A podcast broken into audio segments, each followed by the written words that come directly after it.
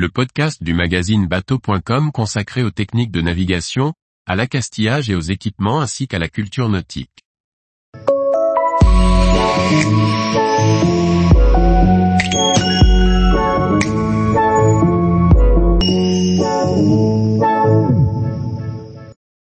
Mon premier sac de marin, tout l'équipement pour embarquer sereinement.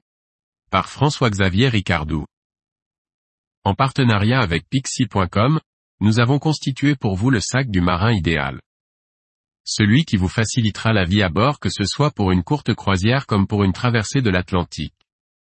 Homme ou femme, équipier débutant ou confirmé, suivez le guide pour choisir le bon matériel. Youpi, je pars naviguer.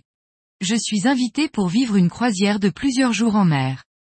Mais comment faire mon sac que mettre dedans? Comment réussir ce sac? Moi qui ne suis pas habitué à vivre sur un bateau suivez le guide pour faire de vous un équipier modèle.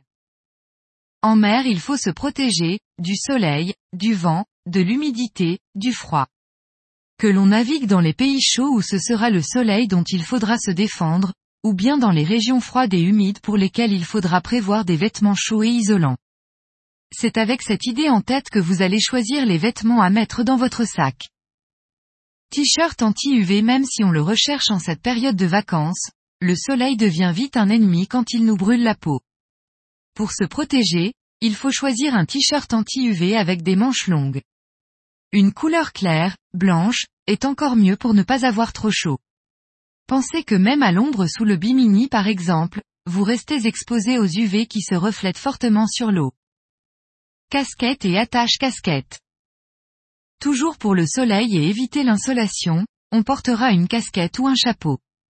Mais si en mer le soleil tape, il y a aussi le vent qui risque de voir s'envoler la fameuse casquette. Une attache casquette, cordon qui se fixe à l'arrière de la casquette et sur le col de son t-shirt, évite de la perdre à la mer. Même si chaque casquette qui passe à l'eau donne l'occasion de réviser la manœuvre de l'homme à la mer.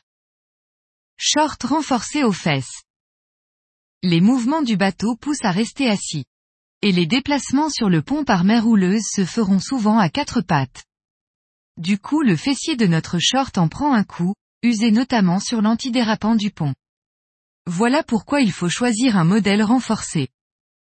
Marinière ou vareuse traditionnelle. Outre le fait de ressembler à un vieux loup de mer, les habits traditionnels comme la marinière ou la vareuse sont prévus pour la navigation. Il protège à la fois du soleil et du vent et reste confortable à porter. Pantalon. Comme le short, il sera renforcé aux fesses et aux genoux. On le choisira ample pour qu'il ne gêne pas les mouvements parfois acrobatiques quand on se promène sur le pont de son bateau. Sous-couche thermique. Avec ses vêtements chauds, on s'équipe pour une navigation de nuit. En effet, quoi de pire que d'avoir froid pendant son quart? L'ensemble legging, ou caleçon long, et haute avec manches longues, forme une bonne base pour avoir chaud. Attention, pour que ces produits techniques travaillent correctement, il faut impérativement les porter à même la peau. Veste de quart. C'est la protection ultime. Celle qui va vous protéger du vent et des embruns. On ne demande pas à cette couche qu'elle soit chaude. La chaleur sera obtenue par les vêtements portés en dessous. Polaire, sous-couche.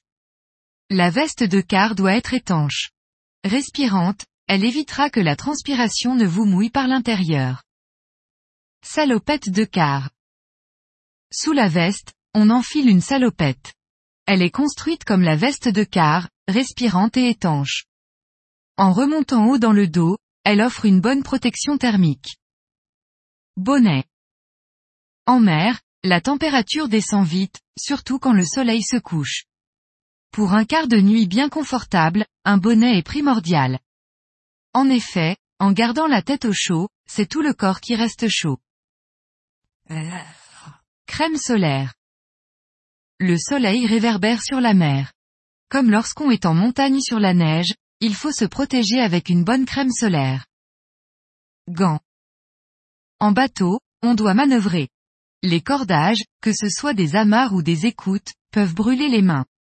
Il vous faudra alors une paire de gants. On pourra opter pour des 5 doigts coupés, qui protègent la paume, mais laissent le bout des doigts libre pour garder de l'agilité. Gilet de sauvetage. Équipement de sécurité par excellence, le gilet de sauvetage devient un équipement personnel. Le vôtre sera réglé à votre corpulence et accessoirisé pour parfaire votre sécurité. Lampe flash, balise, capuche. Couteau de marin. À la fois symbolique, le couteau de marine est aussi un équipement de sécurité sur un bateau. Il permet de trancher un cordage pour libérer une manœuvre bloquée dangereusement. Démanilleur. Emblème de la plaisance, le démanilleur est un peu passé de mode avec la venue des pinces multifonctions sur nos bateaux. Pour autant, il peut encore servir quand on le porte autour du cou. Ne serait-ce que pour décapsuler sa bouteille de bière. Et le sac. C'est l'élément principal de cette liste d'équipements. En effet, pas question d'embarquer avec une valise sur un bateau. Une fois installé dans votre cabine, vous ne saurez pas comment la ranger. Un sac de marin doit se plier pour trouver sa place dans un fond de coffre. On peut aussi le choisir étanche pour protéger ses affaires à l'intérieur. Retrouvez tous les produits pour constituer le sac idéal. Tous les jours, retrouvez l'actualité nautique sur le site bateau.com.